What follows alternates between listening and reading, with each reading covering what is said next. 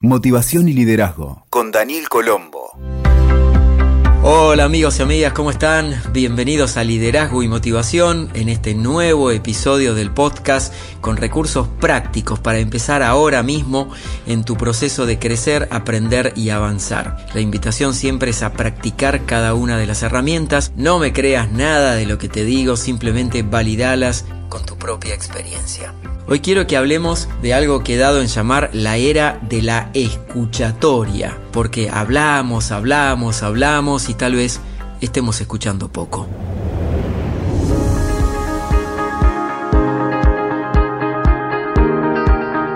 El auténtico poder de la comunicación está en saber escuchar, no en hablar. De hecho, siempre comparto la idea de que necesitamos escuchar el 80% del tiempo y hablar solo el 20%. No se trata solo de economía de palabras, sino de que, conceptualmente, el proceso de conectar con las demás personas a través del uso del lenguaje, acompañado por los gestos y las emociones, se basa en la habilidad de interpretar y acompañar lo que los demás comparten con nosotros. Desde que nacemos, hemos sido entrenados en el arte de hablar. ¿Será por aquello de la estimulación temprana para que hablemos de bebés que nos han quedado tildados, eso de hablar y hablar y escuchar mucho menos? Seguramente conoces los cursos de oratoria, de hecho yo tengo muchos cursos, libros publicados y entrenamientos en línea y presenciales sobre este tema. La propuesta de ahora en más es además de la oratoria, desarrollar la capacidad de la escuchatoria, que es justamente lo opuesto, aunque complementario. No se trata solo de quedarte ausente en silencio, sino de poder estar totalmente presente con la otra persona mientras se expresa para que tus puentes de contacto con los demás se tiendan firmes sobre bases sólidas y realmente conecten, es necesario que desarrolles la escucha activa. Se trata de la capacidad de conectar con total presencia física, mental, afectiva y de espíritu para que de esa forma puedas establecer un contacto más genuino con nosotros y los demás. El hacerlo de esta forma te traerá como beneficio que con el tiempo irás silenciando el ruido mental, los pensamientos que circulan a toda velocidad y los juicios e interpretaciones mientras los demás están hablando. Estas tres ideas te van a ayudar a hablar menos y escuchar más. Presta atención. Mantén permanentemente contacto visual. No interrumpas ni interfieras en lo que te están diciendo y serena tus pensamientos para conectar con las personas y deja de preparar contraargumentos mientras te hablan. Ahora quiero contarte cinco motivos por los que funciona la escuchatoria y también te propongo algunas técnicas prácticas para empezar a implementarla. En el mundo del trabajo actual, dentro de lo que llamamos soft skills o habilidades blandas, la capacidad de escucha se ubica entre los primeros lugares, junto con el saber expresar claramente tus ideas, el trabajo en equipo, la flexibilidad y la adaptabilidad, entre otras. Para lograrlo, aquí tenés 5 motivos de peso y varios ejercicios para entrenarte en saber escuchar. Primero, percibirás mejor las ideas e intenciones de los demás. Cuando solo hablamos, los hemisferios del cerebro se acostumbran a tener esa función predominantemente y al transformarlo en un hábito, te parece que el hecho de estar observando en silencio y muy atentamente es una pérdida de tiempo. Pues bien, es todo lo contrario. Podrás captar mejor las intenciones de las demás personas y desde allí se construirá una mejor relación en el intercambio de ideas. Un ejercicio práctico de este primer punto, el percibir mejor las ideas e intenciones de los demás. A partir de ahora, en cada conversación que tengas, no respondas en forma automática. Hace una pausa breve de 5 segundos y luego contesta. Observa cómo te sentís, empezando con estos micro silencios para habituarte a un nuevo modo de escucha. La segunda herramienta se enfoca en que lo que decimos se decreta. Tal vez no sos totalmente consciente de la importancia del acto lingüístico. Pongamos este ejemplo. No es lo mismo un contrato firmado de puño y letra que uno sin la firma. Y lo mismo sucede con la palabra dicha. Todo lo que decimos es un decreto. Lo estás manifestando, sale de tu voz y se expresa. Y por lo tanto, aunque no lo quieras, asumís una responsabilidad por tus expresiones. Cada palabra tiene un peso y están cargadas de significado.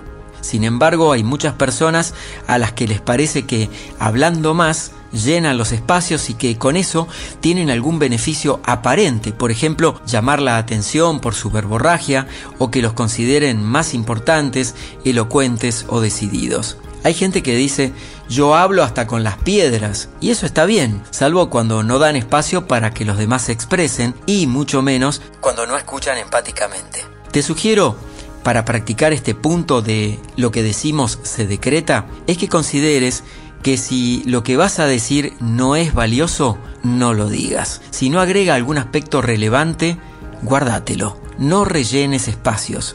En todo caso, si son ideas que no suman, anotalas y guardalas para ti. Ensaya esto durante un mes seguido y vas a observar cómo tus conversaciones ganan en calidad y profundidad. Vamos con el tercer punto.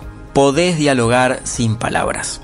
El lenguaje no verbal es ideal para acompasar, ir al compás de las personas que tenemos delante. De hecho, representa más del 90% del total de la comunicación humana. Las palabras son el resto. Para escuchar activamente, podés trabajar en percibir tus gestos y lo paraverbal, por ejemplo, la postura, la velocidad al hablar y la distancia a la que estás de los demás. Cuando lograrás entrenar el dominio de tu escuchatoria, verás cómo las conversaciones son más ricas y profundas, porque prestarás más atención a lo que la otra persona dice, sus microgestos, sus cadencias, matices y silencios. Y te podés ejercitar de esta forma. Cuando estés con alguien, observa la posición de su cuerpo. Si sentís relax o tensión en alguna parte, cómo están tus manos y piernas, la posición de tu cabeza y ajusta cualquier cosa que necesites para estar en sintonía con la otra persona en ese momento. También presta atención a lo corporal en las demás personas, ya que nos transmiten mensajes, sobre todo emocionales. Y luego enfoca tu atención en el mensaje que te transmiten sin que tu mente se vaya a otra parte. Mantén tu presencia completa y en silencio. Vamos con el cuarto punto de la escuchatoria. Preguntar para avanzar, no para curiosear. Una característica muy humana es la de querer saber qué piensan y cómo es la vida de los demás o para hacer chismes. Si lo que estás preguntando ayuda a mejorar en el proceso en el que estás, adelante. Y si solo se circunscribe a tu propia curiosidad o no suma, considera dejarlo pasar. La escuchatoria es una danza entre dos o más personas, con tu percepción e intuición muy desarrolladas y puestas al servicio del acto que llevas adelante con los demás. Para trabajar en este aspecto, el preguntar para avanzar, no para curiosear, si surgen aportes, sería apropiado que sean constructivos y que ayuden a la evolución del vínculo. Hace preguntas poderosas, preguntas que sean profundas. Detenete en los detalles que consideres más importantes para vos y para las demás personas. Y el quinto punto de la escuchatoria es parafrasear, la mejor forma de chequear si estás escuchando asertivamente. Otro punto central en una escuchatoria de calidad es la técnica del parafraseo, que implica repetir con tus propias palabras los aspectos salientes de lo que necesitas chequear con la otra persona. ¿Para qué sirve? Sirve para evitar juicios, suposiciones e interpretaciones posiblemente erróneas y que surgen del hecho de dar por sentadas ciertas cosas cuando, en vez de eso, podrías haber indagado si lo que acabas de decir, parafraseando, es lo que la otra persona quiso expresar. Te animo a practicar el parafraseo en cualquier conversación. Por ejemplo, cuando llegas a puntos relevantes y centrales del diálogo, dirías algo así como, si me permitís, quisiera asegurarme de que comprendí bien lo que acabo de escuchar. Lo que yo escuché o percibí o observé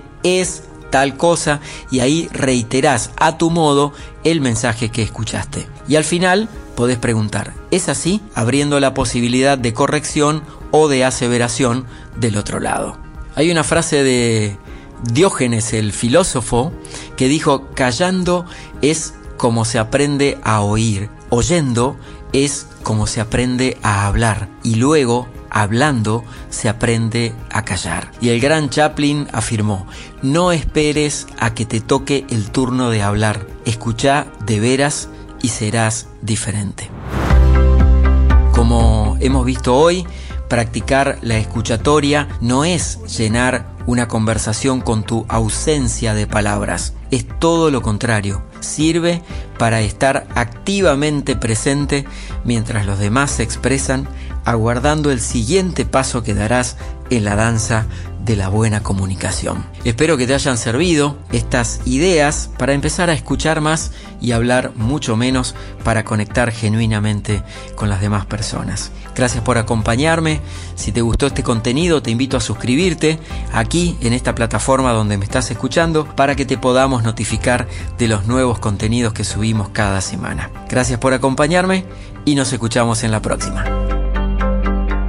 Escuchaste Motivación y Liderazgo con Daniel Colombo. WeToker. Sumamos las partes.